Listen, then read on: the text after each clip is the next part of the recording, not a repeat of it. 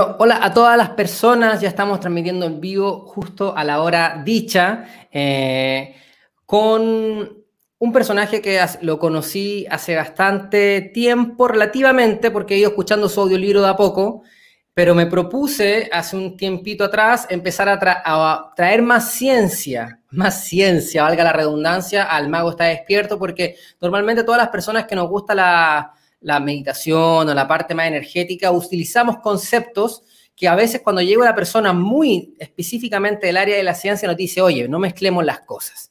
Y hace un tiempo atrás, manejando hacia Santiago, eh, busqué un audiolibro que se llamaba La conciencia cuántica, donde el personaje escritor de este libro era muy, hacían bastante énfasis en decirnos, hey, una cosa es la ciencia y otra cosa es la espiritualidad, y desde su punto de vista no son mezclables, por ahora, quizás en 100 años más, quizás cambie eso, no lo sé.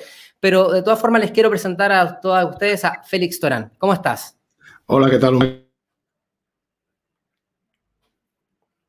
Ahí se volvió, ahí volviste. Se, se, mutea, sí. Sí, no sé si será quizás cuando la conexión se cae, pero no importa, vamos a hacerlo lo mejor posible como siempre. Félix, ¿cómo estás? Pues muy bien, encantado, encantado de estar con vosotros y de compartir en tu programa, pues eh, donde veo que se tratan unos temas muy, muy interesantes. Así es, en realidad el mago está despierto está basado en, el concepto de que, no sé si es ciencia o no es ciencia, ya no lo podría decir, pero como que de alguna forma entiendo yo que todo lo que estamos viviendo es un sueño es una ilusión, ¿no? Bueno, cada cual, cada cual lo puede ver de una manera, ¿no? Cada cual lo tiene, tiene, que encontrar su propia respuesta, porque la espiritualidad es así. Y aunque, bueno, aunque lleve más de 25 años en el mundo de la ciencia, también llevo ese tiempo pues, en, el, en el terreno de la espiritualidad y el crecimiento personal. No en vano he publicado 18 libros sobre el tema. Así que, bueno, yo tengo la visión de las dos, de, de las dos facetas, de la faceta científica y de la faceta espiritual, lo cual, pues, me posiciona hasta dónde se pueden acercar y hasta dónde se pueden mezclar y cómo se pueden acercar. Lo que, lo que decías antes, precisamente, es que la ciencia y la espiritualidad son dos cosas diferentes, que no se tienen que mezclar, pero sí que se pueden acercar si se hace con sensatez y se hace correctamente. ¿no? Y eso es un poco el mensaje que, yo transmito. Entonces, luego, por supuesto, a la hora de interpretar las verdades a nivel espiritual, cada cual tiene su modelo, cada cual tiene que llegar a su propia forma de expresarlo y con sus propias palabras. Y nadie tiene más razón que nadie, ¿no? Lo importante es que tengas los elementos para mirar hacia adentro y sacar tus propias conclusiones, de eso se trata. Sí, bueno, Félix Torán es un escritor, de, tiene 18 libros, eh, es un científico, físico, es un ingeniero de una agencia aeroespacial, y si bien el, el está en ese lado más como del hemisferio, no sé cómo decirlo, quizá el hemisferio más racional, al mismo tiempo has podido desarrollar tu otro hemisferio, que es tu hemisferio eh, más intuitivo, creativo, más perceptivo, más femenino, quizás podríamos, no sé, llenarlo de concepto. Ambos, quizá el ideal es ponerlo a funcionar ambos juntos, pero quizás en esencia ambos existen por separado y quizás por eso tú sientes que no se pueden unificar. ¿Por qué sientes tú que esta unificación... Yo no he dicho en ningún momento que no se puedan unificar. De hecho, tampoco he dicho jamás que la ciencia y la, y la espiritualidad no se puedan unificar. Como te decía antes, llevo pues muy larga experiencia, no solo práctica, sino también de conocimiento, ¿no? De muchísimas tradiciones místicas, esotéricas, filosóficas, etcétera, muy se silenció de la ciencia, ¿no? Entonces tengo una visión muy clara de, de las dos facetas y eh, lo que no hago jamás es llamar ciencia lo que es espiritualidad, ni llamar espiritualidad lo que es ciencia. Pero yo no he dicho en, ningún momento jamás que no se puedan unificar. Claro, el mensaje es, todo lo contrario. Es que se pueden acercar. Lo que no hay que hacer es llamar una cosa lo que no es. Y lamentablemente el mundo está lleno de muchísimas personas que llaman espiritualidad lo que no es espiritualidad y llaman ciencia lo que no es ciencia. Cuando si se hace bien y si se hace con el conocimiento de causa apropiado y con el derecho de hablar ¿no? de, en cada terreno, pues se puede hacer, se puede acercar. Yo siempre digo, por ejemplo, la física cuántica, cuando hablo de física o la espiritualidad en general y la, y la ciencia, se pueden poner a comer en la misma mesa, pero cada uno debe comer de su plato. Esa es la forma en que lo hago yo. Pongo a cenar en la misma mesa, pero cada cual come de su propio plato.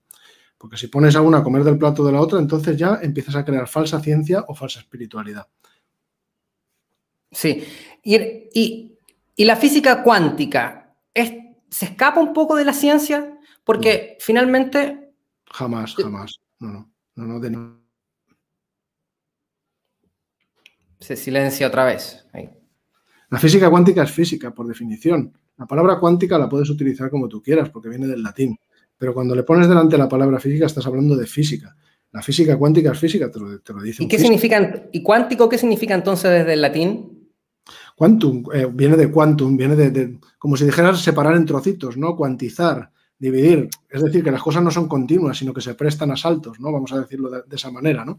Es decir, un grifo abierto donde cae continuamente el chorro sería la física clásica. Un grifo que cae a gotas sería la física cuántica. Vamos a verlo de esa manera, ¿no? la visión energética. Pero la física cuántica es física. La física estudia el mundo natural, el mundo material, eso es indiscutible, eso no se puede discutir, es así, es una definición. La física cuántica estudia el mundo material a nivel microscópico, en términos de materia y de energía, y eso es física cuántica. No hay nada misterioso, no hay nada sobrenatural, no hay nada paranormal, no hay nada esotérico. De hecho, es la rama de la física que hasta la fecha ha arrojado los datos más exactos de toda la física a nivel de laboratorio. Aunque tengas que manejar probabilidades y demás, todo se puede probar hasta un montón de decimales y es increíble la, precisión que tiene. estamos hablando de ciencia pura y dura, de procesos observables, medibles, etcétera. Solo que tiene una serie de cosas que la hacen muy curiosa ¿no? y, hacen que sea difícil aproximarse, pero no quiere decir que no sea ciencia, es ciencia, por supuesto. Mm. Hay una frase, con, eh, no sé si de Dr. Joe Dispensa o Bruce Lipton, ¿conoce a Bruce Lipton también? Bueno, yo no sé si alguno de los dos eh, eh, será la, persona indicada, pero hay una frase que dice, la espiritualidad será la nueva ciencia. Eh, yo no, concuerdo porque eso es como decir que la ciencia tiene que desaparecer en pro de la espiritualidad. para mí la, forma de decirlo es que la espiritualidad y la ciencia un día se tienen que dar la mano, eso sí, porque el universo, digamos, es una emanación de una, de una misma fuente vibratoria, vamos a decir, que se manifiesta en la multiplicidad, en diversos planos. El plano de la materia es uno de esos planos, es el plano más denso de todos. La ciencia, se solo en la ciencia te estás quedando, digamos, en un 1% de la realidad y te estás perdiendo el otro 99%. Pero ahora, si te olvidas también del plano material, estás quitándole los pies precisamente a la espiritualidad. Así que la espiritualidad sin ciencia se queda sin pies. ¿eh? Y la ciencia sin espiritualidad no, es suficiente. Se queda Dijiste algo muy interesante que me llama mucho la atención porque, bueno, es algo que yo repito siempre, pero ahora que hablo contigo, voy a ser muy cuidadoso para utilizar mis frases, porque, eh, pero una de las cosas que yo digo siempre es, todo origina desde el mismo origen. Eso es lo que digo yo. Ahora, eso es casi una información interna. Bueno, sí es interna, pero lo han dicho los sabios del pasado. Cualquiera que haga un poco de estudio de, las, más conocidas tradiciones místicas, esotéricas, filosóficas, iniciáticas, religiosas, del tipo que, que, me quieras decir, lo que te están diciendo de alguna manera es que todo procede de una misma fuente y que el ser humano de alguna manera se ha separado de esa fuente y ha caído en la materia. Estamos en un estado que no nos corresponde y lo que te ofrecen todos esos senderos es la forma de recuperar tu estado original, es decir, de unión con lo que te había separado. Fíjate si no de dónde viene la palabra religión. Viene del latín de religare, de volver a unir. No solo volver a unir en horizontal, ¿eh? un colectivo, sino volver a unir con la fuente. Yoga viene de lo mismo, de unión. ¿eh? de unión, viene de volver a unirte, de reintegrarte, reunificarte. Eso significa que tú ya estabas en un estado de unión con esa fuente y de alguna manera estás separado. Y de lo que se trata y lo que todos esos caminos espirituales es una vía para volver a esa unificación. Y esa es la esencia de todo. Así que, por supuesto, todos los místicos del pasado nos han dicho eso, ¿no? Que, que todo procede de una misma fuente. Todo es una emanación de lo mismo, de, la misma, de una misma energía vibratoria que se manifiesta en diferentes planos y según el plano que mires, pues te encuentras con una cosa, ¿no? La ciencia mira, como te decía antes, el plano más denso y grosero, que es el plano vibratorio de la materia que se manifiesta como materia, pero es necesario. Si no, la espiritualidad sin la ciencia se queda ciega. Le quitas, le quitas los pies de alguna manera. Claro, ok, entonces vamos a, buscar, vamos a ir tratando de ir comunicando. O sea, en realidad es casi una entrevista para, para yo calmar mis propias incertidumbres. Entonces yo digo, bueno, ok, estamos de acuerdo que todo es una, todo viene de un origen y todo, y todo me da la sensación a mí personalmente que todo es energía. O sea, nada existe fuera de de una vibración. Sí, sí, eso sí. Es, casi las puertas de luz. eso está más, que, está más que demostrado por la ciencia, la ciencia lo conoce, así que eso es una realidad comprobable científicamente. Todo es energía en el plano material para la ciencia y además los místicos y los sabios del pasado mirando hacia su interior con la meditación, también saben que todo es energía en vibración. Así que lo sabe tanto la ciencia como la espiritualidad. Eso es una realidad. Perfecto. Otra, y otra cosa entonces, si todo es energía, eh, ¿es la materia un estado de la energía? Sí. Y de eso no existe ninguna duda. Eso también nos lo han dicho todos los sabios del pasado. Si tú te fijas, cualquier tradición, por ejemplo, eh, miremos la cábala. Yo soy muy estudioso de la cábala desde hace más de 20 años. Es un terreno muy denso. Pero también, del tarot. El tarot también, por supuesto, porque tú no puedes ah, estudiar la cábala sin... Se silenció, se silenció hoy. Están perfectamente vinculadas, ¿no? Como todas las ciencias obviamente. Pero eh, en la cábala puedes ver que todo es una emanación de lo mismo, ¿no? que se expresa en, diferentes niveles vibratorios, ya veas en modo de mundos, en modo de sefirot, como tú quieras, como tú quieras llamarlo, y hay una emanación, digamos, más densa y grosera que hay, ¿no? que es al final más ¿no? es el, mundo material, ¿verdad? Perfecto. Todo, todas las tradiciones te lo dicen. Y luego, si cualquiera, cualquiera sin ni siquiera tener nociones de física, fíjate, Einstein hizo una cosa muy interesante que es llevar una cosa complicadísima a la boca de todo el mundo. O sea, consiguió que todo el mundo se supiera una fórmula de memoria, ¿no? E, e, igual a mc cuadrado, ¿verdad? Eso, a ver quién no se la conoce, ¿no? Ahora que no todo el mundo sabe lo que significa realmente. Y esa formulita de la, de la teoría de la relatividad especial de Einstein, lo que viene a decir es una equivalencia entre materia y energía. O sea, lo que nos está diciendo es que la materia equivale a la energía. Así que hasta la ciencia te lo dice. La energía es todo en el universo, energía en vibración. Y la materia también es energía en vibración. Y la física. Perfecto. O sea, ok, o sea, cuando utilizo esos conceptos sigue siendo ciencia. Cuando yo le digo a las personas, es ciencia que toda la realidad es pura energía vibrando.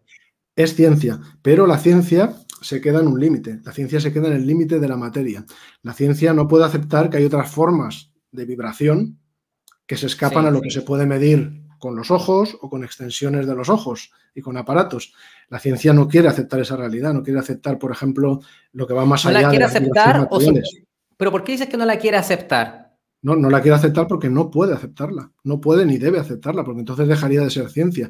La ciencia se sustenta en el método científico. El método científico se basa en la observación. Se basa, por lo tanto, en la dualidad.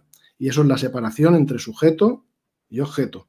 Si no, el método científico no puede funcionar. Cuando tú empiezas a mirar los planos superiores, los planos superiores no se, no se accede a ellos mirando hacia afuera, no se accede a través de los sentidos físicos y de la razón, sino que se accede a través de la experiencia directa. La experiencia directa no se basa en la dualidad, se basa en la unicidad. Sujeto y objeto se funden en uno solo y por lo tanto ahí el método científico es inaplicable. Así que estamos hablando de dos realidades diferentes a las que se accede de manera diferente. ¿Cómo vas a conciliar eso? Para poder conciliar dos cosas tan separadas, te tienes que ir a un plano intermedio. Ese plano es el de la filosofía. Si tú coges cosas de la física cuántica y te la llevas al terreno de la filosofía, puedes entonces vincular con el otro mundo que es el de la espiritualidad. Y eso es lo que yo hago. Porque tiene que ser así, porque como es arriba es abajo, como es abajo es arriba. Y en el terreno filosófico es donde tú te das cuenta de todo eso.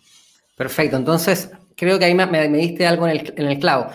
Básicamente, quizás todo esto está más ligado a la filosofía, que es un lugar donde podemos reunir ambas realidades. Ya voy a seguir un poco, vamos a... Ok, tenemos primero, todo es un origen, todo lo que existe es un estado de vibración, la materia es un estado de vibración y nos han dicho en las últimas eh, informaciones de la, de la física cuántica es que al parecer el universo en realidad, lo sólido pareciera ser una percepción de la realidad, pero en esencia porque por lo escuchado en otros científicos, realmente el universo es 99,99% vacío. ¿Has conocido esa frase que la, dicen mucho? Algo así, no, tenemos que llevar esos números a la exactitud, pero, es bastante cierta, sí. Es bastante cierta de que efectivamente las cosas están más vacías de lo que pensamos, ¿no? En un átomo, si miramos lo que hay, sería como, tomando un modelo como el de Rutherford, por ejemplo, sería un núcleo que sería como un balón en mitad de un campo de fútbol y luego es todo vacío y los electrones que hay alrededor serían como mosquitas aleteando en las últimas gradas. Eso sería un átomo ampliado trillones de veces. O sea que podemos imaginar que lo que vemos o percibimos como sólido, pues bueno, es, sólido, es, sólido, pero no está completamente lleno. O sea, sólido no significa lleno del todo. pero, eh, claro, porque uno tiende a pensar que la materia es sólida. La materia es, es, sólida, pero sólido no significa, eso es el error, sólido no significa lleno al 100%. Eso es donde cometemos el error de percepción. Perfecto. Y es mejor así, ¿no? Porque nos movemos en el mundo macroscópico con sentidos adaptados para el mundo macroscópico. Si no, sería un caos, ¿eh?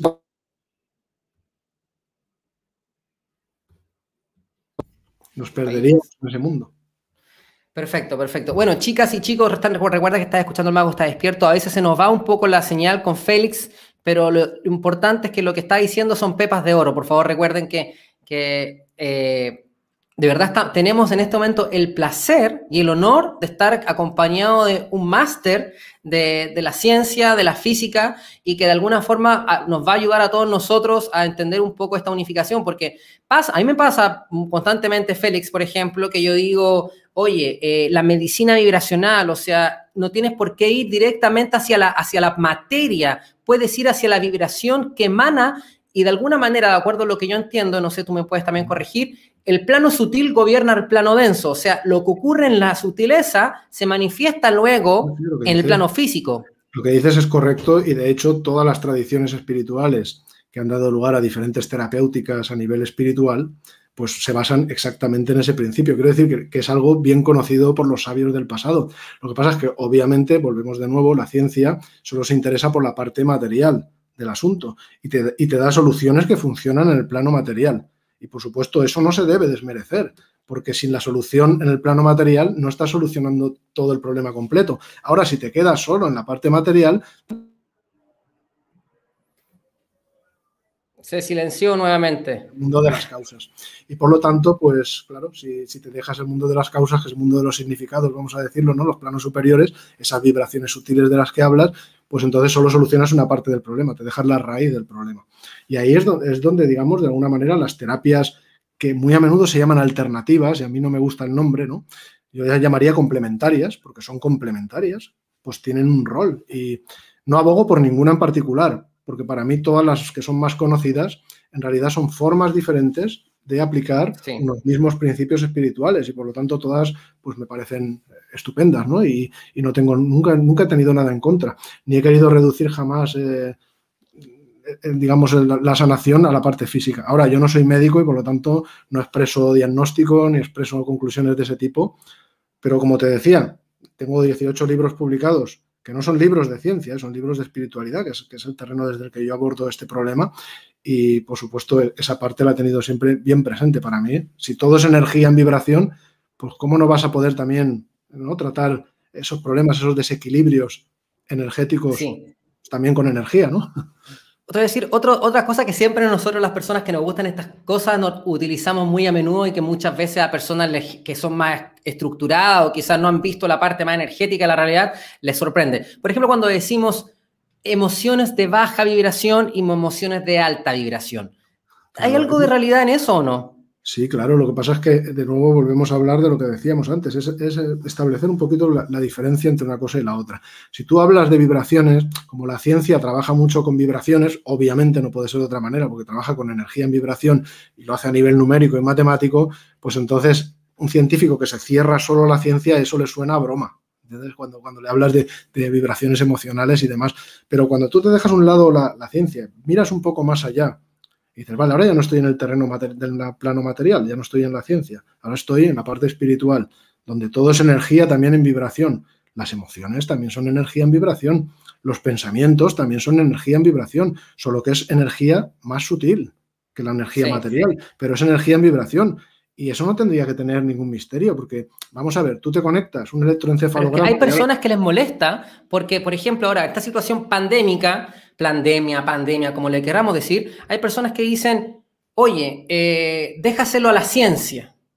No, porque nosotros le decimos que todas estas noticias que constantemente repiten miedo, miedo, miedo, lo que hacen es que debilita el sistema inmune, ¿cierto? Entonces hay personas que eso les genera... Ahí no me, puedo, no me puedo pronunciar ni me voy a pronunciar porque ahí cada cual tiene que sacar sus, conclusiones, ¿no?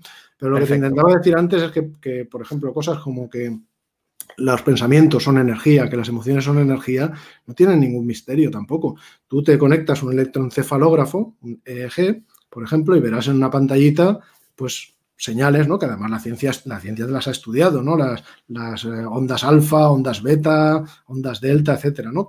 Eso no es tu pensamiento. Eso es el efecto de tu pensamiento en el cerebro en forma de impulsos eléctricos y demás.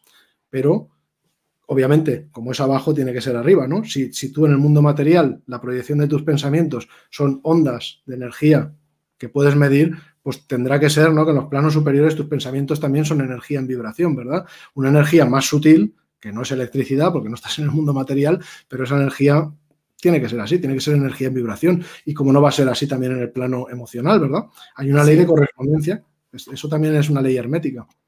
Perfecto. Otra de las cosas que yo siempre eh, uso como, como verdad y la asevero constantemente. ¿Somos seres de luz?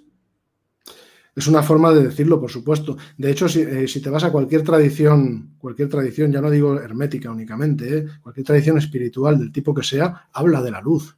Tú agarras cualquier libro sagrado y la palabra luz te va a aparecer, ¿verdad? Eh, de alguna manera el mensaje de que somos seres de luz está en todas partes, no solo en los libros sagrados, sino en todas las tradiciones espirituales que se van hacia el pasado. Y luego, como es lógico, en el plano material también existe la luz, la luz que podemos ver y la luz que podemos medir, que eso es la contrapartida material de esa luz con L mayúscula espiritual, que es de la que hablamos cuando decimos que somos seres de luz. Claro. Ya, ok. Entonces todo viene de un origen, eh, eh, la, realidad sutil, la realidad energética más sutil gobierna los planos más densos, podríamos concluir eso también, sí somos seres de luz. La otra cosa que siempre digo, eh, ¿vivimos en una realidad holográfica? O sea, ¿qué me refiero con esto? Es que a mí me da la sensación que como me da la sensación de que todo es como vacío, de que todo es como que casi no existe, como que de alguna forma percibimos referir. Y cada cual tiene que, como te decía, llegar a sus propias conclusiones y utilizar sus propios términos. Y nadie puede crear una ciencia de decir, decir esto es la verdad y lo demás no lo es. Cada cual tiene que llegar a su conclusión. Pero desde luego, los escritos y los conocimientos más antiguos, pues algo tienen de eso. Si tú te agarras, por ejemplo, la cábala, en la cábala tú puedes ver el árbol sefirótico, famoso árbol de la vida, ese árbol es holográfico. ¿eh? Te está explicando la creación de una manera holográfica. Es decir, ese árbol, dentro de cada sefirot, tienes otro árbol. Es decir, el todo está en cada parte y cada parte está en el todo. Hay un principio de inmanencia y de trascendencia en, toda esa cosmogonía que te viene a decir algo así. Pero claro, eso tienes que reflexionarlo, tienes que meditarlo mucho para llegar a una comprensión directa y al final, pues, pues sí, te das cuenta de, que va por, de que va por ahí la cosa, pero tú tienes que darle el significado, ¿no? A lo que significa. Porque claro, agarramos las palabras pues que más aproximan a lo que queremos decir, ¿no? Pero lo que queremos decir lo realizamos en nuestro interior y tenemos que comprenderlos cada uno por, por experiencia directa, ¿no? Dentro. Ok, entonces, pero tú podrías, tú podrías decir, vivimos en una realidad holográfica, ¿tú lo sumes como parte de tu, propia experiencia? Sí, pero sabiendo lo que digo sabiendo lo que digo, porque luego cada cual es, pasa como con lo que te decía de la, ciencia y de la física, ¿no? Tú dices una, afirmación y luego cada cual a lo mejor la entiende de la manera que la entiende, pero yo sí pienso que el todo está en las partes y las partes están en el todo. Eso significa que vivimos en una realidad holográfica. Y de alguna manera significa que, eh, como muchas tradiciones espirituales nos, nos, transmiten, ¿no? Nos hablan, cuando hablan de la fuente, hablan de una fuente inmanente y trascendente. Todo está dentro de la fuente, pero la fuente está dentro de todo. ¿eh? Y eso da para mucha meditación. Así que no es tan sencillo como solamente apelar a una palabra para llegar a una comprensión total, pero bueno, la palabra por lo menos te, da un sendero, ¿verdad? Sí. Cuando yo hablo, por ejemplo, cuando yo siempre digo estas expresiones, digo, ¿Saben qué, chicas y chicos? Nosotros vivimos una realidad, lo voy a decir como cuando lo suelto nomás. Yo soy comunicador, lo mío es la música, soy más expresivo en ese aspecto, entonces quizás me dejo llevar a veces por las palabras que me emanan nada más. Pero yo siempre digo algo así como, la realidad es una realidad holográfica, es una ilusión. Es una ilusión que se, se ve modificada de acuerdo a nuestra propia percepción de ella. Y yo después podría agregar, y eso incluso la física cuántica lo ha corroborado. No, eso no es cierto. La, segunda parte no es cierta. La primera, la primera coincido en parte, no en todo, pero en parte. La segunda no. el experimento de la rendija. La realidad nosotros no la modificamos. Nosotros no modificamos la realidad.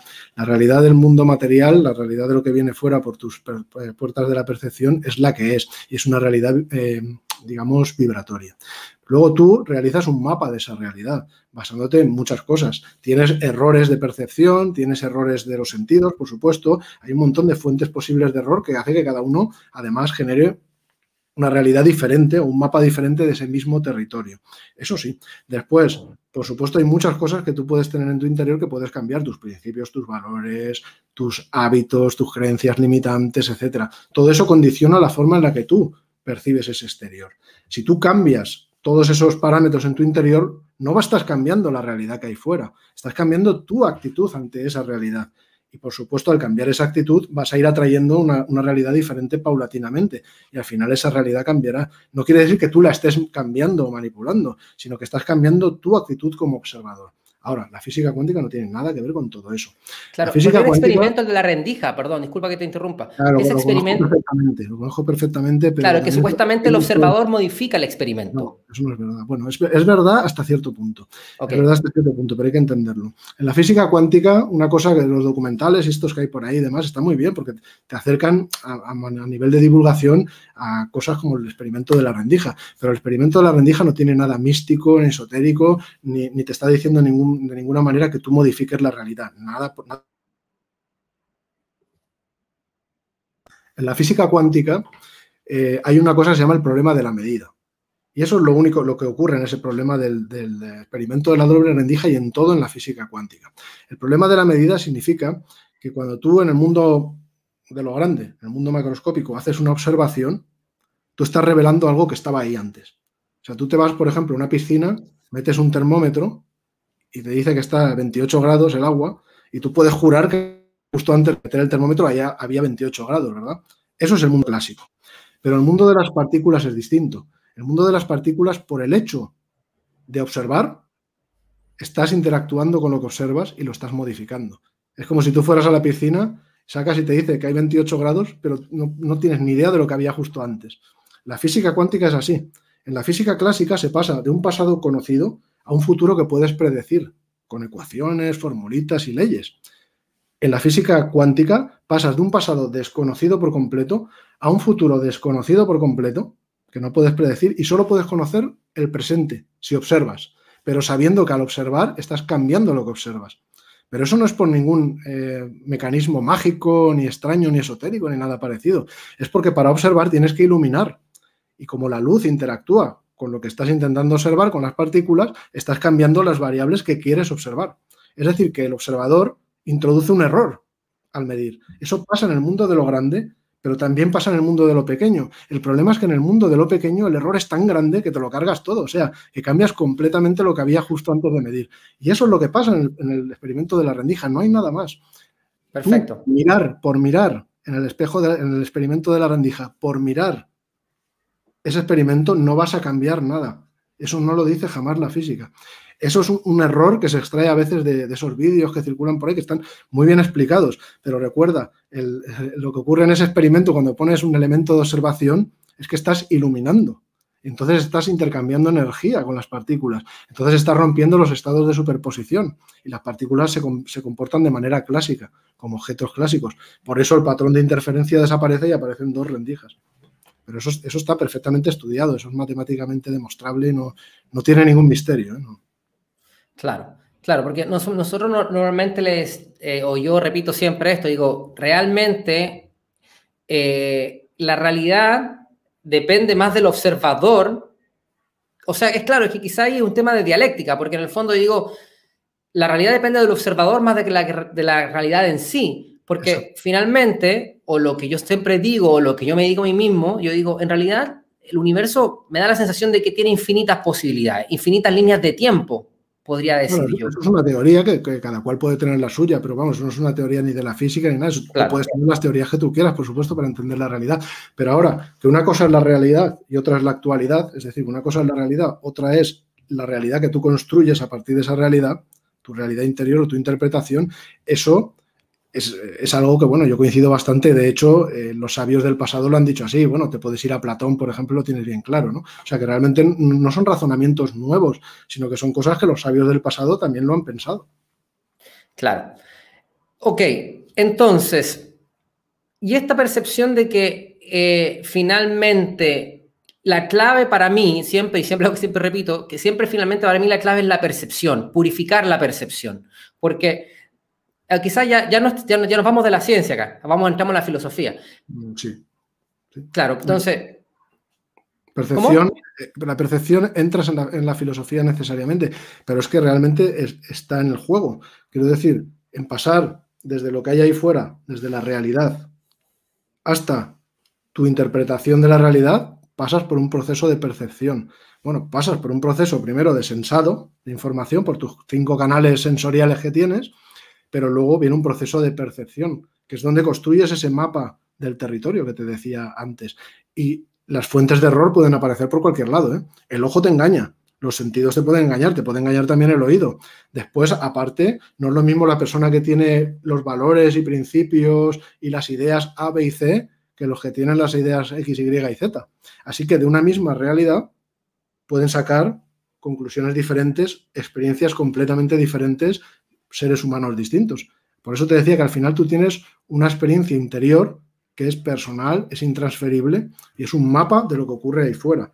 Entonces, cuando tú realizas cambios en tu interior, también estás cambiando la forma en la que tú interactúas con lo que hay fuera. Y por lo tanto cambias tus acciones, atraes poco a poco con tus acciones efectos diferentes, ¿no? Y vas contribuyendo a cambiar esa realidad. Perfecto. Oye, de verdad, eh, eh, muchas gracias, Félix, de verdad. Eh, ha sido un placer y quiero que empecemos a abordar más ya la otra parte, más la parte más espiritual, porque como bien tú dices, parece que la parte material es muy poquito de la realidad. La verdad es que, bueno, si se lo dices a un, científico cientificista, se te enfada, ¿no? Pero, claro, porque para el científico solamente existe la, única realidad que existe es la materia pero yo, bueno, obviamente no, pienso así, ¿verdad? Y me aferro también a las palabras que decía Albert Einstein. Decía, ni todo lo que existe se puede demostrar, ni todo lo que se puede demostrar existe, ¿no? Así que si te quedas solamente en la materia, te estás quedando en un pedacito de la realidad. Y los cabalistas también nos lo decían así, ¿eh? los cabalistas del pasado. Hay otra frase que él dice es muy buena, que yo también siempre se la, la, lo ocupo de argumento, eh, cuando dice, más importante que el conocimiento es la imaginación. Sí, exacto. Ahora que te voy a... Se fue, se fue Félix. Ahí, que vuelve.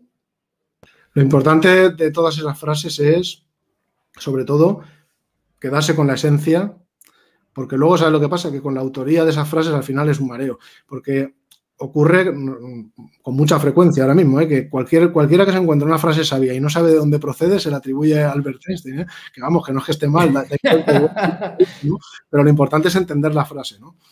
Y sí. sí, es cierto. Igual que también se decía esto de que de la gente. Se fue otra vez, Félix, se fue, discúlpanos. Sí, sí, no pasa nada. Eh, eso de utilizar solamente el 1% o, no sé qué números de, las neuronas del cerebro y tal, que bastante dudoso, ¿no? A nivel científico y que Albert Einstein no dijo nada de eso, pero bueno. o sea, dicen muchas cosas para, para ganar los debates. Oye. Es, es, lo que yo digo, es como cuando hablamos de, de física cuántica. Mi mensaje se fue otra vez. Hay que ser físico. Si no eres físico, si te pones a hablar de física cuántica, te, te metes en un terreno que es pura ciencia, como te decía, que es muy difícil, es un terreno muy exacto, de verdaderamente va al grano, es, un, terreno, es un terreno exactísimo, pero es ciencia y utiliza un lenguaje, utiliza unos modelos matemáticos muy complicados. O sea que cuando veas por ahí artículos científicos y demás en publicaciones generales, tienes que leerlo con precaución, porque hay un periodista que ha intentado hablar pues, con físicos, ha entendido lo que ha podido de ellos, ha escrito lo mejor que ha podido con su mejor intención para que un público general entienda algo que no hay quien lo entiende, pero en la traducción se pierde. O sea, si tú quieres conocer la realidad de, de una de esas verdades, te tienes que ir al artículo original, eso con la física cuántica y, con todo. Y en el caso de la cuántica, la verdad es que los artículos originales son muy complejos, hay que decirlo, ¿eh? y tienes que ser físico para entenderlos. Es, es, así. Por eso se forman fácilmente esas complicaciones, esas mezclas raras, y por eso pues intento siempre poner un poco la barrera, ¿no? Para saber de qué hablamos en cada caso. Antes de irnos 100% a la parte espiritual, eh, quiero hacerte una pregunta aquí, porque, por ejemplo, existen las, las, ciencias políticas, o sea, no sé si será, existirá eso, pero es como tú buscas ahí las ciencias políticas. Entonces digo, en ese aspecto, la, la palabra ciencia, eh, ¿a qué se referirá entonces? No, bueno, cuando hablamos de ciencia, por supuesto, ciencia es conocimiento en general, pero cuando, cuando hablamos de ciencia, tradicionalmente lo que se llama la ciencia oficial, estamos hablando de la ciencia pura. Las ciencias puras son las ciencias de la física, bueno, apoyada por supuesto en las matemáticas, las ciencias de la vida, biología y demás, que son las que aplican el método científico de la manera más, más pura, sobre todo la física, obviamente, y que llegan a leyes universales y se basan en leyes universales del plano material. Es obvio. Luego hay otros tipos de ciencias, pero cuidado, esas ciencias no siempre aplican el método científico. Y cuando lo aplican, no necesariamente están llegando a leyes universales, ¿eh? no confundamos. ¿eh? Hay experimentos en, psicología, por ejemplo, que, se basan en el método científico, pero lo que hacen es, por ejemplo, realizar encuestas, eh, llegan a, a, temas de estadística, sacan pues aplican su interpretación y llegan a sus conclusiones y son bastante rigurosas, pero obviamente no estamos hablando de una ley universal, como cuando ¿no? estudias la gravitación universal, una ley que se cumple siempre en todo lugar y siguiendo los mismos principios matemáticos, sino que luego ahí hay una interpretación, hay un trabajo a hacer, a ver, tenemos que entender un poquito ese matiz. Perfecto. Y, pero, ¿y si alguien te dijera la ciencia espiritual, qué entenderías por eso tú? Por ejemplo, de alguien, yo esto lo estaba leyendo un libro de, un libro Krishna, de conciencia Krishna, y de uno de los más famosos que fue Estados Unidos, no me acuerdo específicamente el nombre del, maestro. Entonces él, hablaba, él decía, esta es la ciencia espiritual. Sí, claro, en el terreno espiritual tú puedes hablar de ciencia, pero ya no estás hablando de, de lo que hablábamos antes, obviamente. Estás hablando de la... Se fue, se fue, se fue. Ahí sí. No te preocupes, ¿eh? porque lo veo yo directamente, lo estoy quitando yo cada vez que aparece. la cuestión es que en el, mundo espiritual, cuando se habla de ciencia y cuando los sabios del pasado han hablado de ciencia, han hablado obviamente de la, adquisición del conocimiento por la vía directa, por la vía de la realización directa interior, que es lo que te decía antes, ¿no? que es la forma de, acceder a esos planos superiores. O sea, es el conocimiento directo, individual, eh, personal, intransferible, que puedes acceder, pues eso, fundiéndote en uno con esos planos, ¿no? Eso es a lo que se refieren por la ciencia de, por ejemplo, la ciencia de la meditación, la ciencia de la espiritualidad, lo que quieras. Pero ahí no se está haciendo una mezcla. ¿eh? Eh, cuando, cuando se escribieron esos textos, obviamente la ciencia oficial que llamamos hoy del método científico ni siquiera existía. Así que no había mezcla, quiero decir. Perfecto. Bueno, hablemos un poco más de la ciencia espiritual. Quedemos, vámonos un poco hacia el otro lado, porque como, bien decíamos, me da la sensación de que el universo está lleno de misterios y de cosas inmesurables, inmedibles, inexplicables, pero que ahí están y uno lo hace, yo lo podría decir, de forma muy científica en el sentido que se vuelve empírico, ¿cierto? Por ejemplo, el, desarrollarse... No, dilo, dímelo. Algo ibas a decir. las cosas empíricas son medibles. Hay algunas que se han podido medir, hay otras que no pero que la ciencia espera poder hacer algún día.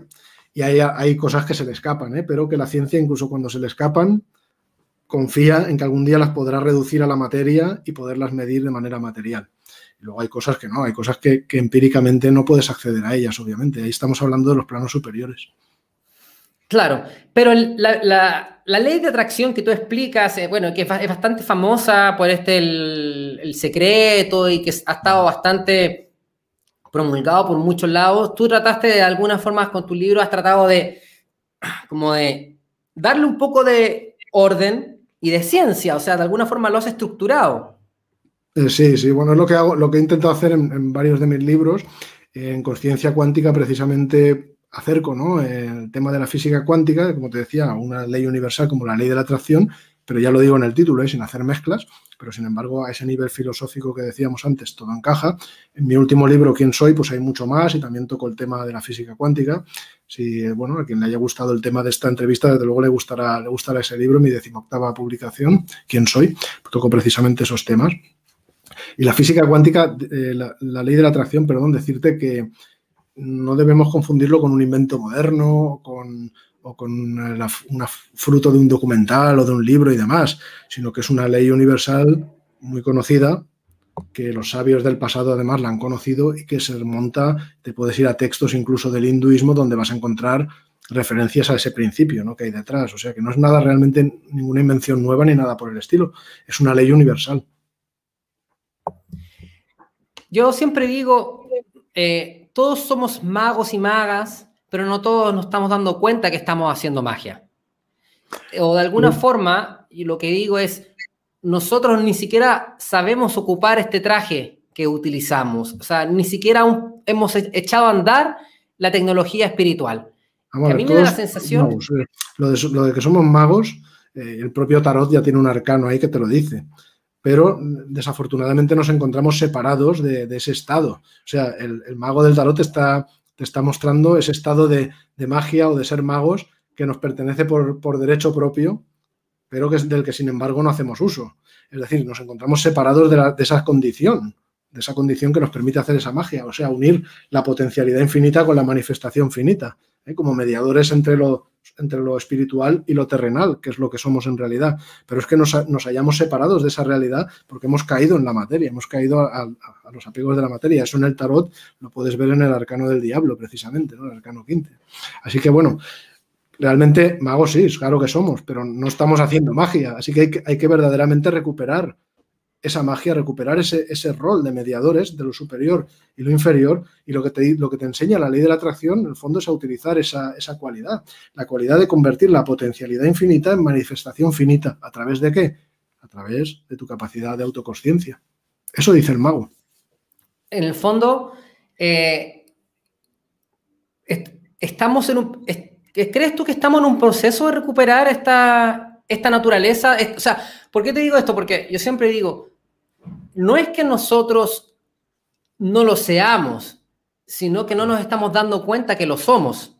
Bueno, eh, en el estado de ese, estado de caída ha hecho al ser humano por su propia decisión consciente, porque el ser humano tiene libre albedrío, lo ha utilizado mal y ha caído en el apego a la materia, hasta tal punto que está tan identificado con el mundo material que sí, que, ha olvidado precisamente lo que es en realidad, ¿verdad? Y lo que te enseñan los senderos espirituales es precisamente emprender ese camino inverso para recuperar lo que eres en realidad y cumplir tu misión como parte de un plan mayor, ¿verdad? De alguna forma, un plan de regreso hacia la unidad. Claro, en, ese, en, en eso la humanidad, digamos, se encuentra un poco en una estructura, un poquito diría piramidal, ¿verdad? Hay unos muchos que no se dan cuenta y hay otros tipos de personas que están en, estados de desarrollo espiritual interior, pues más o menos avanzado, y cuanto más avanzado es ese desarrollo interior, pues menos son en número, y eso es normal, ¿no? Y los, las personas que, han alcanzado pues un nivel de evolución y están en contacto con el plano material mayor, lo primero que quieren es ayudar a los demás a avanzar tan rápido o más como ellos, ¿no? Y se trata de eso, ¿no? De ir tirando hacia arriba, los unos ayudando a los otros. Félix Torán autor de este libro Conciencia Cuántica, que no es el último, el último tuyo me, ya lo estaba revisando, que se llama ¿Quién soy? Eh, ¿Consideras entonces que la vida constantemente es un tarot? ¿Por qué, yo siempre, ¿Por qué digo esto? Yo siempre digo esto porque hay, por ejemplo, hay un libro, bueno, no es, no el libro Cuatro Acuerdos específicamente del conocimiento tolteca, varios libros y en varios textos se, habla de la conciencia del nahual o sea, de estar al acecho. En, el fondo, estar cazando el milagro. Es como cuando estás despierto y de verdad estás conectado con este presente, te puedes dar cuenta que la vida es un milagro y siempre te está reflejando a ti mismo.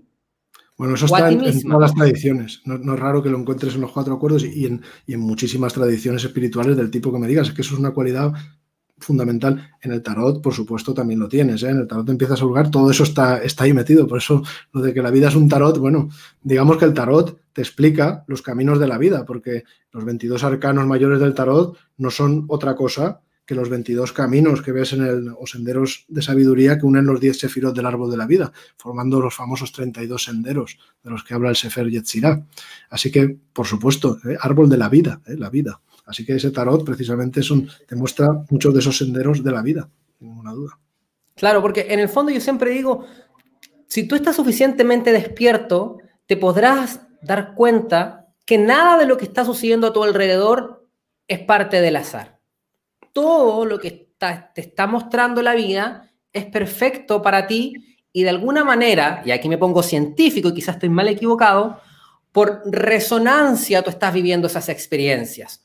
O sea, desde mi punto de vista científico, pero bastante de YouTube, podría decir que tú estás viviendo experiencias que se te presentan a ti porque tú las estás vibrando y tú al vibrarlas las atraes para ti por correspondencia. Eso no hay ningún misterio, quiero decir, eso, eso te lo dicen por resonancia te lo dicen todas las tradiciones y de nuevo el tarot que hemos hablado antes también lo expone, por supuesto.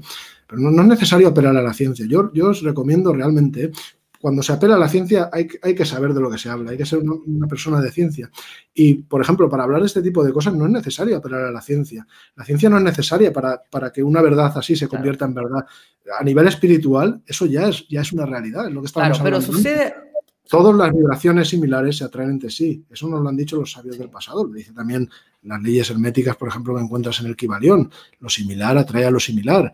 Así que las vibraciones que tú generas con tus pensamientos a nivel espiritual, que no son vibraciones materiales y no tienen nada que ver con la ciencia, ni la ciencia las puede estudiar, obviamente, pero esas vibraciones atraen vibraciones similares. Sí. Y eso no hay un misterio, ¿eh? es así.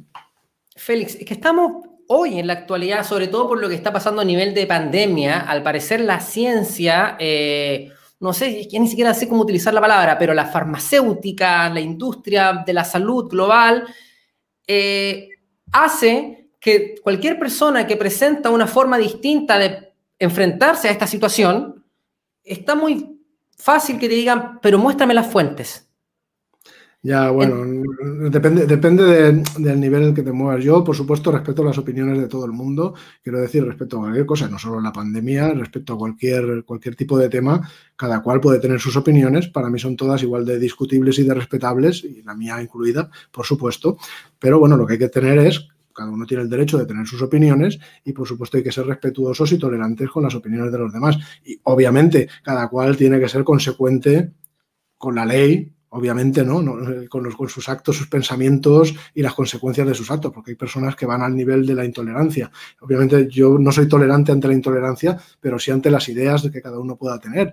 Y en, ese tipo de temas, pues ahí, ya cada, cada, persona puede pensar lo que desee pensar y todo es respetable y igualmente discutible, pero cada cual tiene derecho a formarse una opinión. Ahora, si tú le preguntas a una persona que es muy científica, pues es normal que te salga con lo que, con lo que tú dices. No, pero ni siquiera las personas muy científicas, ni siquiera las personas muy científicas, porque eh, pasa ahora que yo soy una persona que soy, me gusta abordar la realidad desde el punto de vista, desde la filosofía. Ese, mm. por, o sea, la abordo desde ahí. Me parece muy bien, me parece muy bien. Lo único es decirte, eh, un científico cuando tú intentas discutir con un científico, obviamente tienes que saber de lo que discutes, lo que te decía antes, ¿no? Entonces, tienes que aferrarte a argumentos científicos. Ahora, no creas que la filosofía es una forma de huir de los argumentos. Cuando tú dices una verdad filosófica, tienes que tener primero derecho a hablar, obviamente, no puedes inventar las cosas porque sí, arbitrariamente. Y por lo tanto, tienes que ser capaz de argumentar lo que dices. Un filósofo siempre argumenta sus razonamientos. Todos son igualmente discutibles, respetables, y cualquiera puede además tener algún argumento en contra. Pero para poder hacer filosofía, como mínimo, tienes que argumentar lo que dices. Y bueno, dar fuentes es una forma de argumentar, pero no es la única. Claro, en la actualidad sucede que parece que la vida está, o lo que yo siento, que estamos atrapados en una concepción materialista de la existencia. Por lo tanto, esta concepción materialista siempre trata como de controlar y controlar la vida, pero la vida florece y es como agua que se te va por las manos y, parece que es incontrolable. Bueno, eh, la concepción materialista, yo estoy muy de acuerdo, además eso es lo que nos han dicho los, los, eh, místicos del pasado también y los sabios. Y de nuevo, incluso en el tarot lo tienes ahí bien claro. Pero decir que el, el, materialismo no es una cosa externa al ser humano, que el ser humano, el pobre, lo está padeciendo. El materialismo es una creación del ser humano. ¿eh? Y no, hay que buscar culpable a Pepito de tal o fulanito de tal. culpable es la humanidad en su conjunto. No solamente la de ahora, sino la que, nos, la que nos ha precedido. La humanidad con sus actos, con el mal uso de su libre albedrío antiguo y actual, pues ha creado causas que han dado lugar a efectos. Uno de los peores efectos a los que ha llegado la humanidad es a caer en el más profundo materialismo del que bueno, la espiritualidad de alguna manera te intenta sacar. Así que, bueno, yo confío, yo para eso soy optimista, ¿no? Confío en la capacidad del ser humano para poder reinventarse y para poco a poco poder salir de ese materialismo. Y estoy seguro de que lo puede lograr. ¿Y crees tú que la ciencia podrá sacar al mundo de esta pandemia? Yo no lo sé. Eh, para empezar, hay dos cosas. ¿eh? Las pandemias, no solo esta, sino todas las que han existido, tienen dos partes, ¿no? hay una parte que es la parte material que, hacer, que, tiene que ver con las leyes naturales, ¿no? Pero luego en el caso que nos ocupa ahora la pandemia actual, también tenemos que tener en cuenta que también hay una parte humana ¿eh? en la que el ser humano tiene algo que ver. Quiero decir, si el ser humano se hubiera comportado de, la forma A, de la forma B o de la forma C, en lugar de, de la forma en la que se ha comportado, y que se hubiera comportado de forma unida, por ejemplo, a lo mejor los resultados hubieran sido distintos ante esa misma realidad, que es lo que te decía antes. Así que no hay que olvidar las, componentes. ¿eh? Pero eh, salir, pues la ciencia obviamente puede ayudar en el plano material, obviamente, no solo con esta pandemia, puede ayudar con todo en el plano material y a la ciencia le debemos muchísimo, eso es innegable, vamos. Eh, y mucha de la gente que se queja de la ciencia y demás está beneficiándose de ella y de todo lo que la ciencia nos ha aportado. Así que yo creo que hay que ser un poco humildes en ese aspecto y agradecidos en ese sentido, pero reducirlo todo o todo lo que se consigue o todo lo que se puede conseguir a la ciencia, yo no, no soy de esa idea, porque como te decía, para mí la ciencia se ocupa de una parte de la realidad, pero no te puedes olvidar de la otra parte bien grande, ¿no? Que es esa parte espiritual. En esa parte tiene tanto que ver, ¿no? El, lo que hace el ser humano en su interior, nuestros valores, nuestro comportamiento como humanidad, etcétera, etcétera. Sí, que la, ciencia sí puede ayudar en la parte material, puede ayudar. Sí, ok. Entonces yo cuando eh, me toparía con esta persona que estaría diciendo, no, la ciencia no para ayudar, etcétera, yo le diría, pero yo alguna vez cuando tenía 20 años, yo tengo 35 ahora, eh, eh Leí un libro también, Krishna, de estos pequeñitos que me regalaban en la calle, bien, pequeño, donde hablaba una historia de un jardinero eh, que estaba, bueno, arreglando su jardín, ¿cierto? Entonces llegó una persona que era como un devoto, que se le dice a los que son devotos Krishna, parece, le dice, oye, ¿por qué no, no estudias a Krishna? Porque cuando tú estudies tu jardín, llegarás a Krishna. Pero si tú estudias Krishna, vas a poder entender tu jardín de otra forma. O sea, de alguna forma le decía que todos los caminos llegan a Roma, que todo, que a medida que tú desarrollas tu arte o tus dones, vas a conectarte con la divinidad original. Bueno, lo que está diciendo es que como es arriba es abajo y como es abajo es arriba. Es decir, hay dos senderos en el, en el desarrollo espiritual que son el que va hacia arriba y el que va hacia abajo. Quiero decir, uno es el de inducción y otro es el de deducción. Uno es el pasar de lo material hacia lo espiritual y otro es el pasar de lo espiritual hacia lo material. Y los dos son igualmente importantes. No te puedes quedar solo con uno, sino que son complementarios. Perfecto, perfecto. Pero entonces yo le diría a estas personas, yo por ejemplo digo, yo no creo que la ciencia en este momento vaya a solucionar el mundo, porque creo que deberíamos ir hacia el plano sutil para que se manifieste luego, luego en esta realidad material. Pero mientras Yo lo que intentaba decir antes es eso, es que la, ciencia te puede ayudar a solucionar ese, ese 1% del que hablábamos, pero la ciencia no puede solucionarlo todo porque se ocupa solo del plano material. De hecho, fíjate al nivel de desarrollo tecnológico y científico que hemos llegado. ¿Acaso el mundo está solucionado? ¿Acaso miras alrededor y ves todo felicidad? No, se ven muchos problemas. Está claro que la tecnología, por ejemplo, hacemos maravillas y hemos llegado a un dominio de la tecnología y del mundo material maravilloso, pero ¿hemos solucionado acaso los sufrimientos del ser humano con eso? Es obvio que no, hace falta algo más. La ciencia es necesaria, por supuesto, pero hay que complementarla con algo más. Perfecto. El tarot, eh, yo siempre digo, cuando alguien, por ejemplo, igual tengo un tarot, no, que no soy tan experto, lo tengo porque me, me gusta todo esto. Entonces yo digo a las personas, mira, en ese momento que tú tomaste esa carta, esa es tu carta. Porque si hubiese sido otra, hubieses tomado otra. ¿Por qué no? Entonces...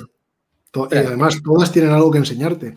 El tarot es un libro, es, un libro escrito con, imágenes, ¿eh? prácticamente es escrito sin letras, que se pierde en la noche de los tiempos.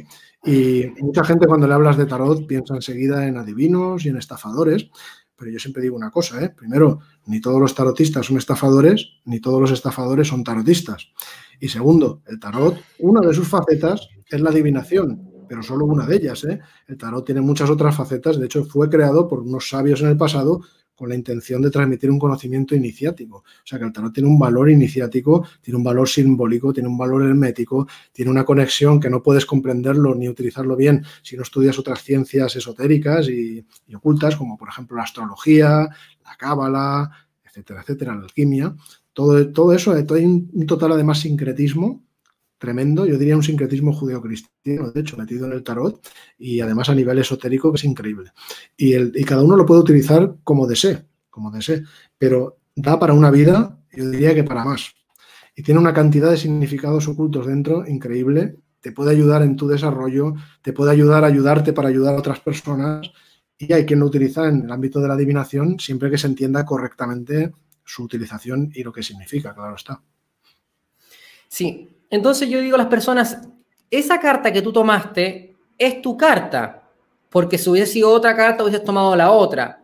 O sea, en ese momento, en ese instante preciso en que tú tomaste la carta, tú estabas vibrando esa carta, porque si no, hubiese salido otra carta. ¿Qué piensas de esa afirmación?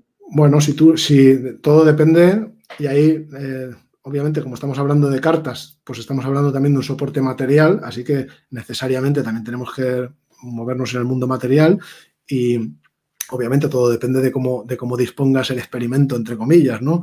Quiero decir, puede ser que, haya un elemento de, de, que esa carta llegó a ti o no, depende de lo que hagas. Si le dices a una persona que coja la primera carta, pues ahí, ahí tendría alguna cosa que discutir. Pero si tú a una persona le dices que tenga un tarot, que medite en ese tarot, que lo haga el soporte de sus meditaciones, durante años, ¿eh? Durante años. Al final se crea una energía en esa baraja, se crea una energía en esos arcanos que ya no, no solo en la parte material, es en lo que te transmiten a ti, en lo que despiertan dentro de ti. Despiertan una serie de senderos que es que hay todo un lenguaje en esas cartas increíble para despertar todos esos senderos. Y te das cuenta de que al final nada pasa por casualidad, ¿verdad? De alguna manera, yo no te puedo decir que esa carta te haya elegido a ti o qué tal, pero el hecho de que la hayas tomado te puede, te puede dar un verdadero regalo. ¿Es, ¿Es casual que tú hayas tomado esa carta o es perfecto? La casualidad no existe. Para, el, que estudia la espiritualidad, la casualidad no existe ni puede existir. Eso no tiene sentido. La casualidad es una palabra que carece de sentido totalmente. En el universo, precisamente, en el Kibalión, tienes una ley que es la ley de causalidad. Todo funciona por causa y efecto. Por lo tanto, no hay sitio para casualidades. O sea, todo, todo ocurre por alguna razón. Cuando tú no eres capaz de explicar alguna realidad por causa y efecto, la metes en un saco inventado que le llamas casualidad pero tú nadie sabe definir lo que es una casualidad. Sencillamente una casualidad es una causalidad no reconocida o que no eres capaz de explicar. Así que todo sucede por alguna razón, eso está claro. Lo que existen son las coincidencias, por supuesto. y en realidad esto, sucede en todos los oráculos, por ejemplo, las runas, las bolsas de runas. También, o sea, en el fondo... En lo que quieras, y es que hay un montón, además, hay un montón de oráculos, como tú dices, y hay un montón de, sistemas eh, pues que, vienen de ciertas corrientes esotéricas y demás, pues que también conectan con las mismas realidades. Al final conectan con senderos que están en ti, de alguna forma. Y tienen una enseñanza detrás, todo eso. Por ejemplo, el alfabeto hebreo. El alfabeto hebreo es un alfabeto simbólico, no solo, no solo sirve para comunicar eh, vocablos, eh, que además tiene un valor numérico, sino que además son auténticos símbolos. Fíjate que las, las cartas del tarot, los arcanos, se corresponden cada uno de ellos a una de las letras del alfabeto hebreo. Perfecto. Yo a veces cuando las personas se acercan y les digo, imagínate, porque, bueno, hay unas cosas que yo he aprendido, por ejemplo, con, con Dr. Joe Dispensa, imagino que tú lo conoces, ¿cierto? Entonces, Joe Dispensa, él habla en sus meditaciones de llevar eh, la mente, y, yo creo que esto es universal también, a llevarlo a un estado de presencia, ¿cierto? O sea, claro. bueno, toda práctica meditativa te conduce a eso, por supuesto a un estado cero quizás, por decirlo. No sé si será cero específicamente. Le puedes llamar como quieras, pero bueno, todas las prácticas meditativas en el fondo... Y él dice, él dice ahí específicamente, cuando tú accedes a, este estado de tu mente de presencia, te acercas, él dice, al campo cuántico. Mm, eso ya, bueno, eh, yo respeto que cada cual utilice la palabra cuántica como, como quiera, pero desde luego eso no es una afirmación de la física cuántica, obviamente. comprendo lo que, se, lo que se quiere decir, por supuesto. ¿eh? Claro, porque en el fondo lo que... Pero no es ningún campo cuántico. La física cuántica estudia los campos cuánticos y te aseguro que la física, la física cuántica jamás hablaría de un tema, de un tema así, de a lo que se refiere esa afirmación. Esa es una afirmación espiritual, eso está, es metafísica. Metafísica significa meta física, más allá de la física. Por eso simplemente no intentemos mezclar ni atribuyamos a la ciencia cosas que la ciencia no ha dicho. Es como si, como si ah, ves escrito, por ejemplo, por ahí que tú has dicho determinada cosa que no has dicho, ¿no? Pues dirás, oye, a lo mejor es verdad, pero es que yo no lo he dicho. Bueno, la ciencia no ha dicho jamás algo así. Eso es lo único que te puedo decir. La física cuántica jamás lo ha dicho. Así que puedes utilizar el nombre que quieras, puedes hablar de yo cuántico, de campos cuánticos, lo que te apetezca, pero no estás hablando de física cuántica, eso es todo. Ok. El físico cuántico lo sabe. ahí, bueno, perfecto. Entonces, pero bueno, puedes seguir un poco para que sigas aclarando nuestros temas. Entonces él dice, bueno, una vez que tú entras a este estado de presencia, te conectas con un campo donde tú puedes visualizar, sentir y luego manifestar, manifestar, ¿cierto? Pero eso, eso, lo dicen, todos los senderos espirituales que, proceden del pasado. Es una forma de explicarlo con, otras palabras. ¿eh? Pues tú le quieres llamar campo cuántico, pues le puedes llamar así. Pero eso sí, no, no refieres a la física cuántica, es lo único que te digo, simplemente. ¿eh? Quiero decir que no hay ninguna, que cualquier vinculación de eso con la física cuántica es, es, pura coincidencia, porque no, no existe. La física cuántica no hace afirmaciones sobre esos temas. ¿eh? Claro. Ok, y ahora es súper interesante esto, y me imagino que ya, conozco la respuesta, pero te lo voy a decir solamente para que quede grabado. En el fondo, no porque la física cuántica diga que es falso o mentira o no lo haya dicho nunca, no es real lo que estamos conversando. Claro, claro. Pero eso es distinto. Eso no tiene nada que ver con lo que hablábamos antes. O sea, una cosa es que algo exista independientemente de lo que diga la física cuántica y otra es llamar física cuántica lo que no es física cuántica. Es como, no sé, como si tú a un coche le llamas zapato. Eso obviamente es erróneo. Es crear una confusión innecesaria. Un coche será un coche, un zapato será un zapato, pero ¿para qué llamar zapato lo que es un coche? No, vale la pena. Quiero decir, la física está muy bien delimitada, ¿eh? no, es, no, tiene límites ambiguos. Se sabe bien lo que es. Por eso te digo que hay que ser físico ¿no? para hablar de esos temas. Y eh, sus límites están muy bien marcados.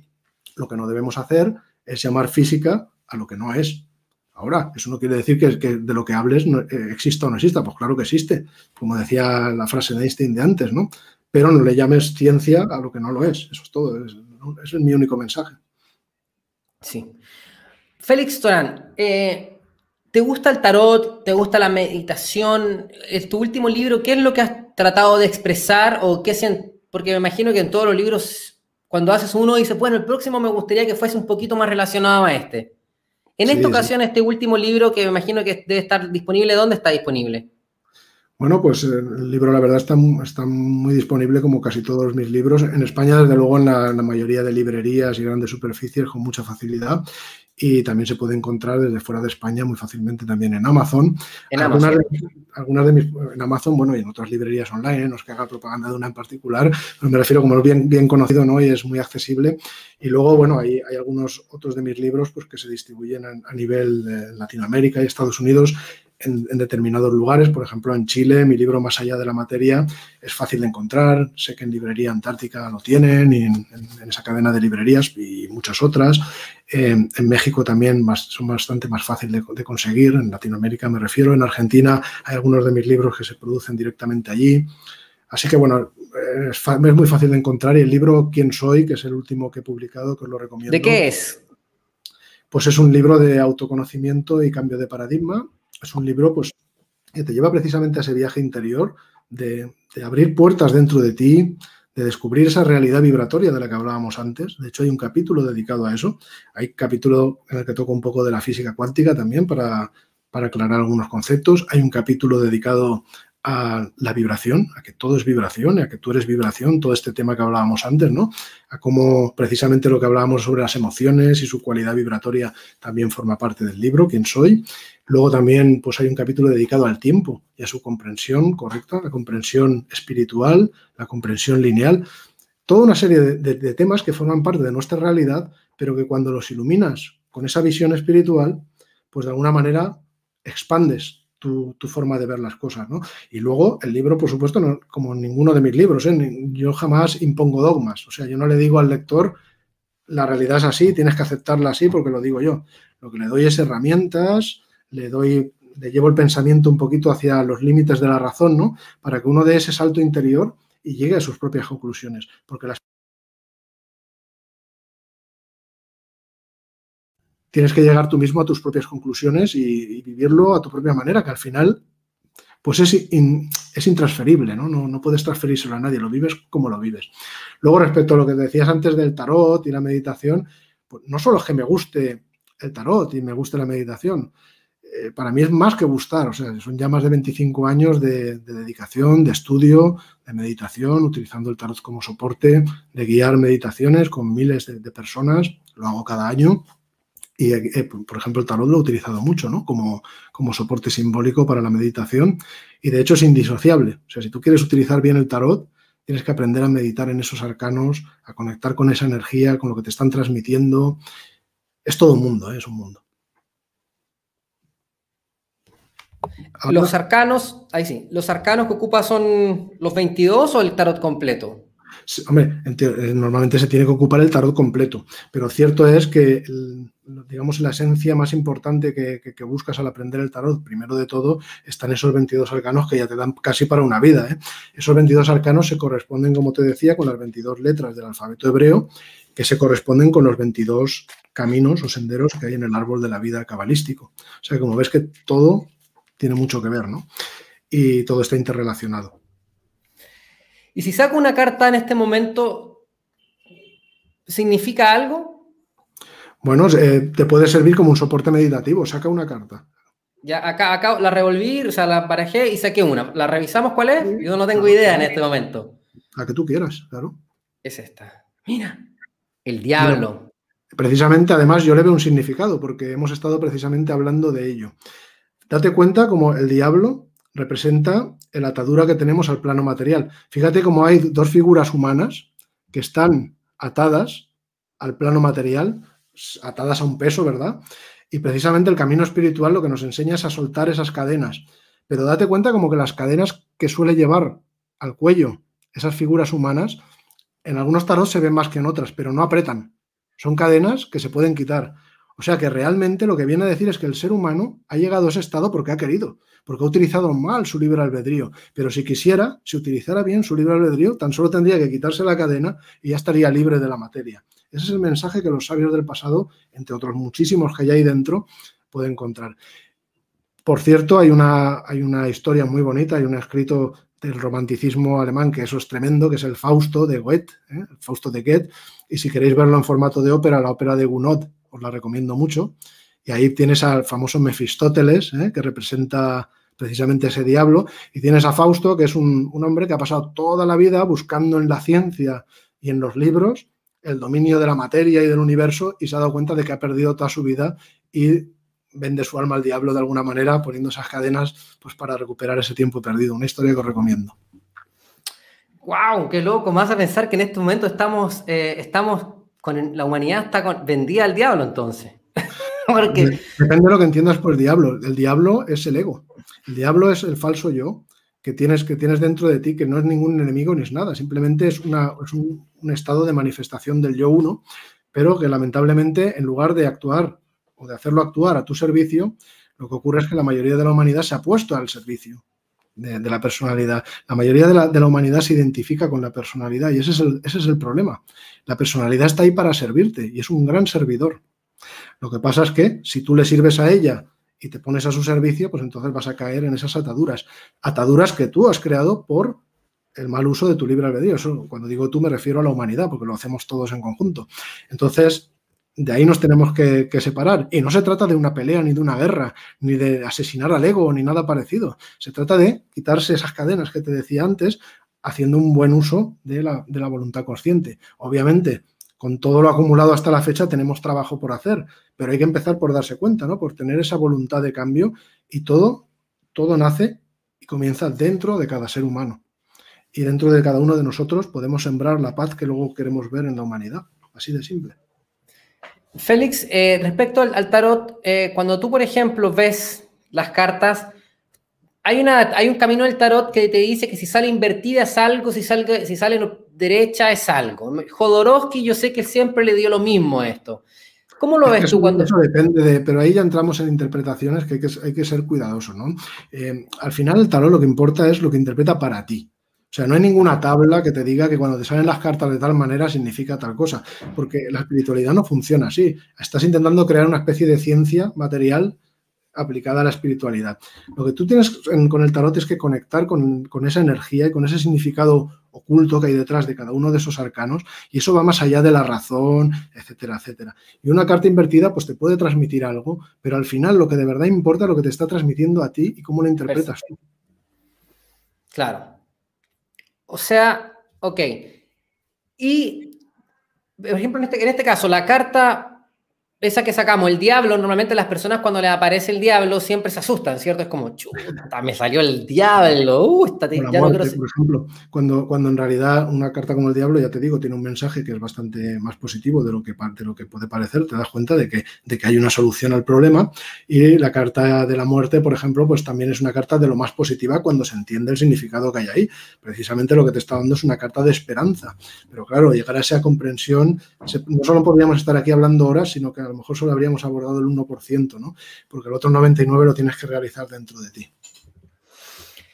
Félix Torán, y además de esto, estás eh, eh, trabajando con personas, en tu Instagram estuve viendo eh, el, llamado a la meditación, parece en este momento algo de las cosas que más te, te ocupa tu tiempo. Bueno, hace ya 25 años, ya yo, bueno, como orador, orador profesional, pues ya llevo más de, más de mil ponencias impartidas y en, los últimos 20 años y cuando yo doy charlas generalmente hago meditaciones y las incluyo en ellas ya desde las primeras que, que, daba, ¿no? Hace más de 20 años. Y es algo que nunca he perdido, ¿no? Y que para mí es muy importante porque la meditación es un pilar central en el crecimiento interior. Eh, se trata de mirar hacia adentro. Necesitas no los ojos ni, ni la mente, sino que necesitas ese vehículo de introspección y es la meditación.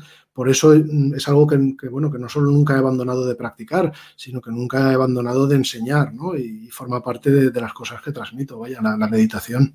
a mí me pasa, por ejemplo, cuando yo medito, eh, a veces si, llevo muy, no sé, una semana, dos semanas sin meditar, cada vez se me ha pasado, eh, trato, intento volver a meditar y me cuesta enfocar, ¿cierto? O sea, como que de alguna manera se te aparecen imágenes, imágenes, imágenes, pero ya después de un tiempo que tú ya empiezas a volver a recuperar tu práctica de meditación, las imágenes que ya vienen a ti, yo las recibo como un regalo, porque digo, son imágenes puras, son imágenes limpias. claro que sí.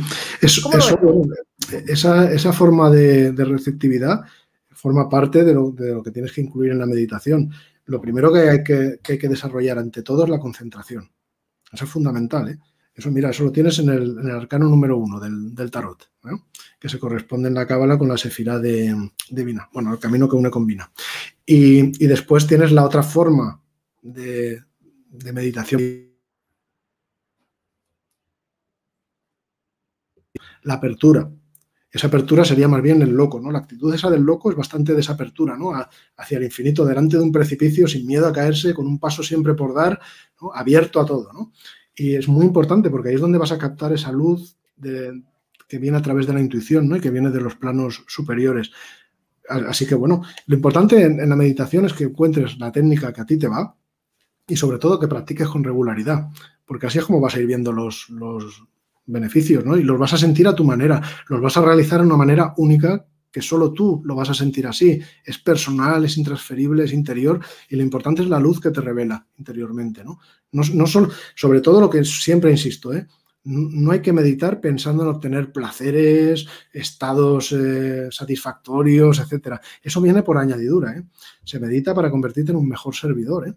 Tienes que conectar con lo interior ¿no? para poder llegar a tener la cabeza en el cielo y los pies en el suelo, para convertirte en un verdadero servidor.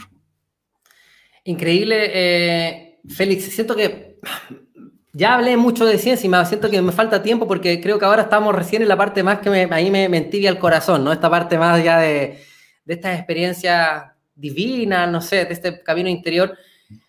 Oye, Félix, ¿cómo le podemos decir a las personas que puedan iniciar su camino de, meditación, tratar de que se, cierren los ojos, se sienten cómodos y se concentren en las partes de su cuerpo? ¿Cuál es el mejor quizá inicio para una persona que no lo está haciendo para que pueda avanzar? Bueno, yo, hago, para que lo sepáis, todos los jueves hago meditaciones vía Zoom gratuitas. Nos juntamos mucha gente de, todas partes, ¿eh? de Latinoamérica, de España, en directo, y además las grabaciones quedan en mi canal YouTube y quedan en mis páginas Facebook y demás y empezamos cuando de vez en cuando hago meditaciones para quien empieza.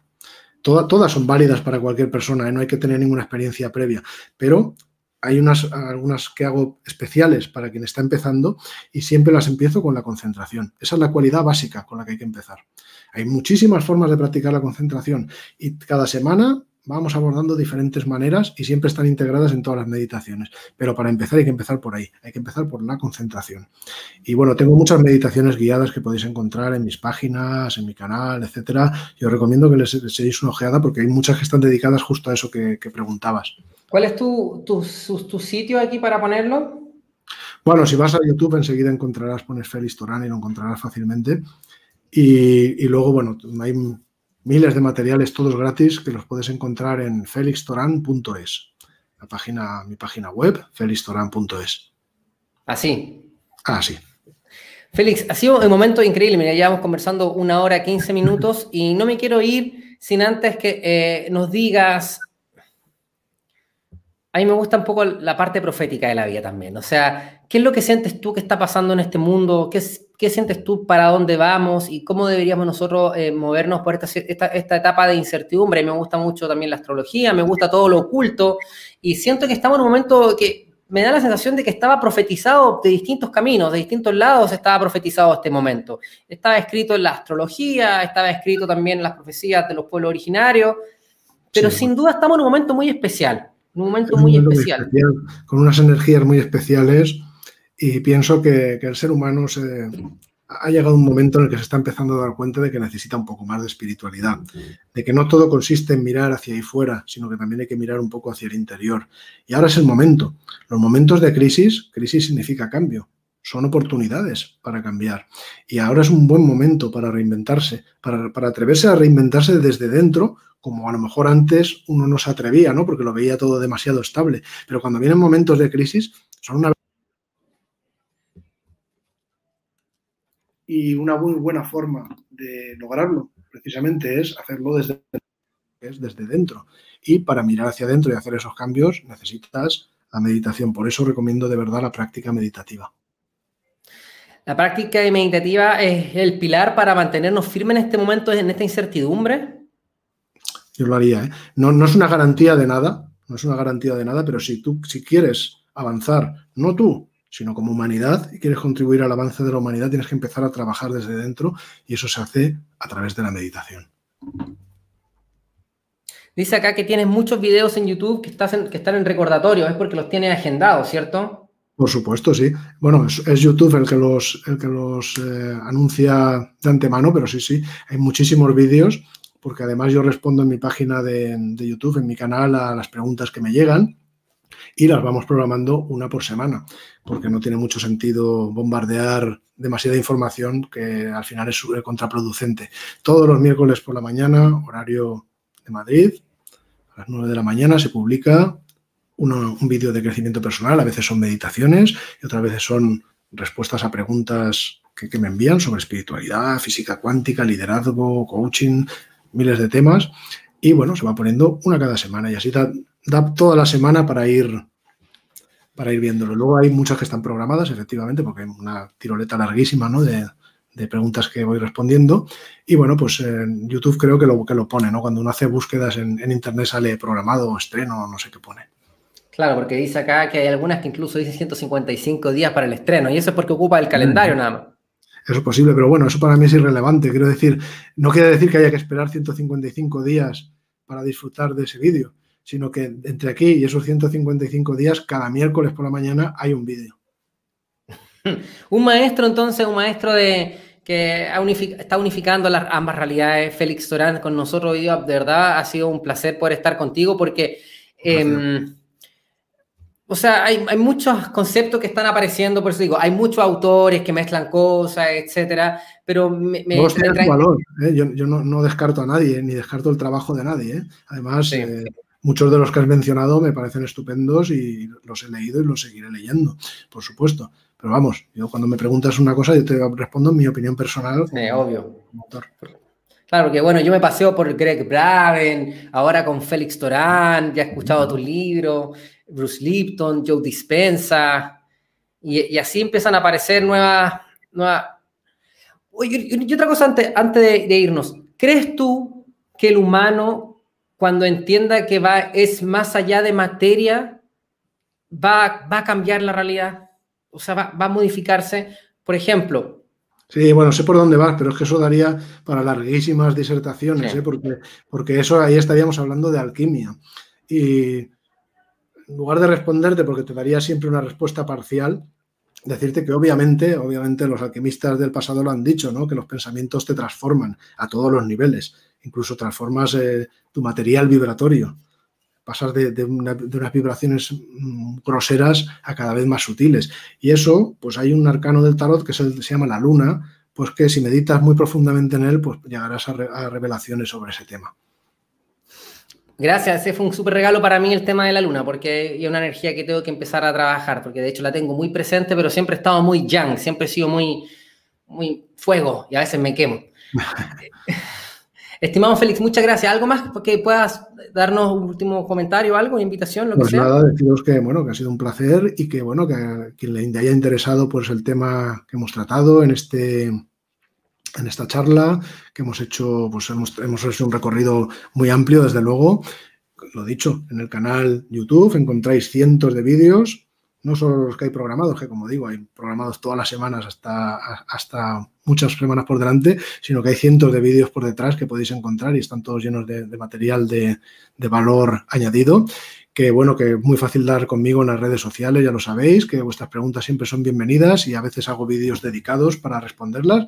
Que os invito a las meditaciones que hago los jueves en Zoom, las encontraréis fácilmente si me buscáis en mi página web y bueno, pues deciros que, ha sido un verdadero placer, que os deseo todo lo mejor, que bueno, que muchas gracias a todos por vuestra luz y pues el hecho de que hayáis estado escuchando pues esto, estos temas que hemos estado hablando, reflexionando sobre ellos y cada uno llegando a vuestras propias conclusiones, significa que ya estáis haciendo ese trabajo interior y estáis haciendo esa transmutación desde dentro. Así que estáis en el camino de la luz, cada cual a su manera, cada cual con sus palabras, con sus conceptos, pero dentro con lo mismo. Y eso es lo que importa.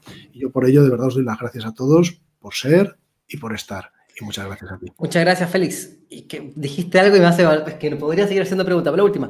Félix, eh, estamos en un momento de mucha polarización.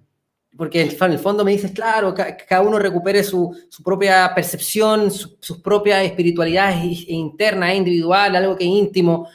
Pero estamos en un mundo de mucha polarización actualmente, donde tú opinas. No actualmente, es que el mundo, el mundo material, real, real, real, real, real, real, real, real, real, real, real, real, real, real, real. A ver, ahí parece que se... Lo que se ha llamado casi siempre astral, ¿no? Digamos, tanto el plano material como el plano que en muchas tradiciones se llama astral es un plano de dualidad, de polaridades. Eso está muy claro, está representado en el tarot, en las columnas del templo de Salomón, en 20.000 simbologías, ¿no? Eh, así que, eh, de hecho, está la ley de polaridad, incluso en el Kibalión. Así que lo de la polaridad no es, no es nada extraordinario, es algo normal y natural. Ahora, la cuestión no es que existan las polaridades, es que si tú caes en los extremos, estás haciendo mal uso de tu libre albedrío. Y eso es lo que hay, que el ser humano, en lugar de conciliar opuestos, lo que ha estado haciendo hasta ahora es separar, o sea, fraccionar en más opuestos. Lo que hay que hacer es ir conciliando pares de opuestos. Te vas a ir enfrentando en la vida a pares de opuestos. Bien, el mal, el alma, la materia, etcétera, etcétera. Y tú tienes que saber conciliar todo ello. Pero ya te digo, esto es un tema que daría para mucho y bueno, lamentablemente me voy a tener que despedir. Muchas gracias, Félix. Igualmente. Gracias de todo corazón, de verdad, por, por la invitación y por esta charla tan interesante. Muchas gracias. Eso, Félix. Que esté muy bien, muchas gracias en nombre de toda la comunidad, que esté vaya increíble y siempre vamos a estar ahí enviándote mensajes y revisando tu contenido. Claro que sí, claro que sí. Encantado. Un abrazo. Chao.